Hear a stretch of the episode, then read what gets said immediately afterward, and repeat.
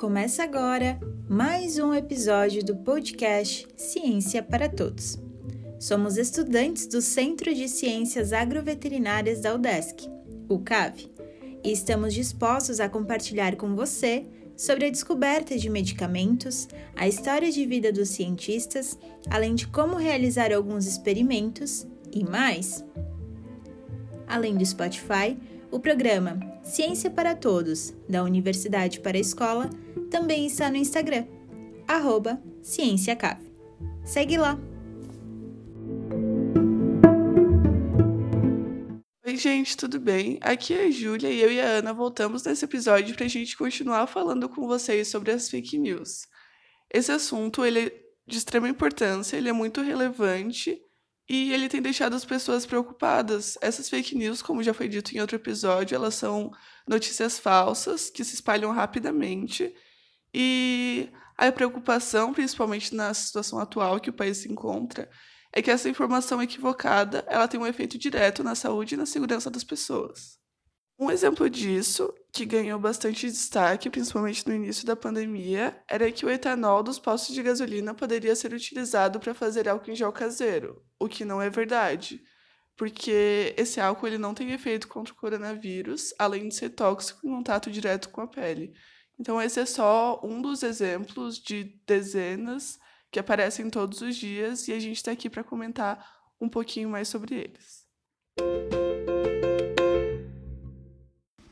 Uma das notícias mais comentadas nesse momento de pandemia foi sobre o tratamento precoce para a Covid-19 com alguns medicamentos, que inclusive ainda estão sendo receitados no SUS. O coquetel de medicamentos promovidos pelo governo inclui a hidroxicloroquina, a azitromicina, a ivermectina e a nitajosanida, além dos suplementos de zinco e das vitaminas C e D sendo os que ganharam maior destaque na mídia a ivermectina e a hidroxicloroquina. Falando especificamente sobre a cloroquina, o mito em que esse remédio seria, entre aspas, milagroso, surgiu em março de 2020, onde uma pesquisa que envolvia 36 pacientes foi publicada. Essa pesquisa afirmava que o remédio, que já é usado no tratamento de doenças como a malária ou lúpus, seria capaz de diminuir a carga viral do coronavírus no organismo e ainda que seus benefícios seriam maiores se fosse administrada com a azitromicina, que é o antibiótico que também está incluso nesse kit de tratamento precoce. Porém, apesar desses primeiros resultados serem muito animadores, a publicação do artigo foi muito criticada, pois estava cheio de erros metodológicos e coisas sem explicação. Isso quem afirma é o José Galute Neto. Ele é médico do Instituto de Psiquiatria do Hospital das Clínicas de São Paulo. Além disso, nos últimos meses, vários outros estudos foram publicados acerca do tema da hidroxicloroquina e mostra que ela não é efetiva como tratamento da doença, nem nos quadros graves, nem nos quadros leves, e nem mesmo serve como profilaxia, que seria para impedir que o vírus invadisse as nossas células.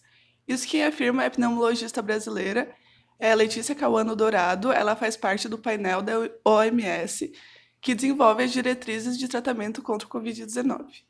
Outro medicamento que foi dito como milagroso e foi bem disseminado, até hoje é bem citado, foi a ivermectina.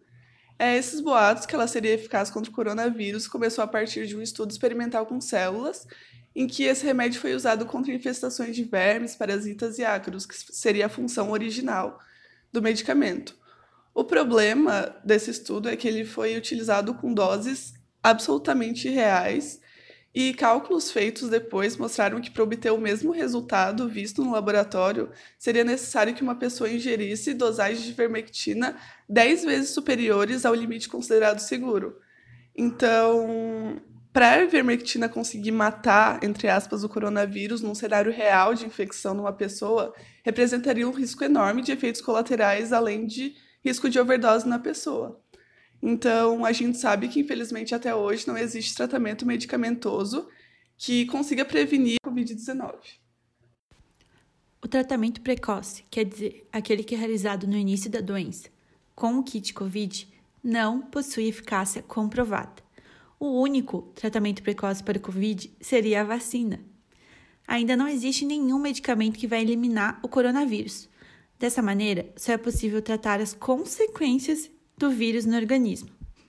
E como a Júlia já falou, foi realizado um estudo in vitro, porém, esse tipo de experimento vai servir para nortear futuros estudos em vivo, para a gente saber se vai valer a pena ou não passar para a fase em vivo. E o estudo acerca da ivermectina utilizou uma dose muito acima da dose terapêutica. E apostar no benefício da dúvida. Ter pensamentos como: se a ivermectina não faz bem, pelo menos ela não faz mal. Podemos tentar para quem sabe prevenir? É errado, é muito errado. Por quê? Existem consequências do uso.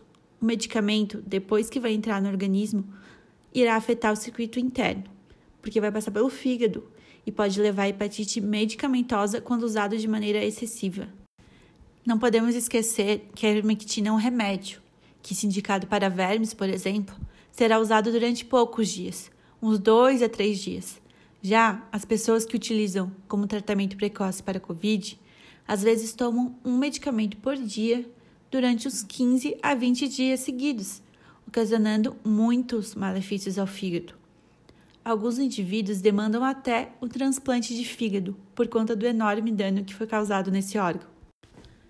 Lembrando que o fígado tem funções importantíssimas, como a filtração de substâncias prejudiciais, regulação da coagulação sanguínea e do metabolismo de vários nutrientes. Agora vou falar um pouco sobre o uso indiscriminado da cloroquina e hidroxicloroquina. Ambos podem levar a uma destruição no fígado, podendo causar também hepatite medicamentosa. Esses remédios eles são prescritos no tratamento da malária e artrite reumatoide. Só que para essas doenças existe pesquisa, comprovação e dose segura, o que não acontece quando falamos sobre a COVID-19. Não há uma prescrição segura, nem eficácia comprovada. O que existe, gente, é um acúmulo de toxicidade no organismo daqueles que tomam indiscriminadamente esses medicamentos para a Covid-19. E devemos ter muita atenção, porque a superdosagem é um perigo real. Então, pessoal, se queremos prevenir a Covid-19, o que podemos fazer é, primeiro de tudo, nos vacinar quando chegar a nossa vez, lavar as mãos frequentemente com água e sabão, usar máscara isso serve até para aqueles que já tomaram a primeira dose da vacina. Manter um distanciamento físico seguro. Não tocar nos olhos, nariz e boca sem antes lavar as mãos. E sempre que possível ficar em casa. Por hoje é isso. Queremos agradecer a atenção e pedir para dar uma passadinha lá no nosso Instagram, arroba Muito obrigada e até mais.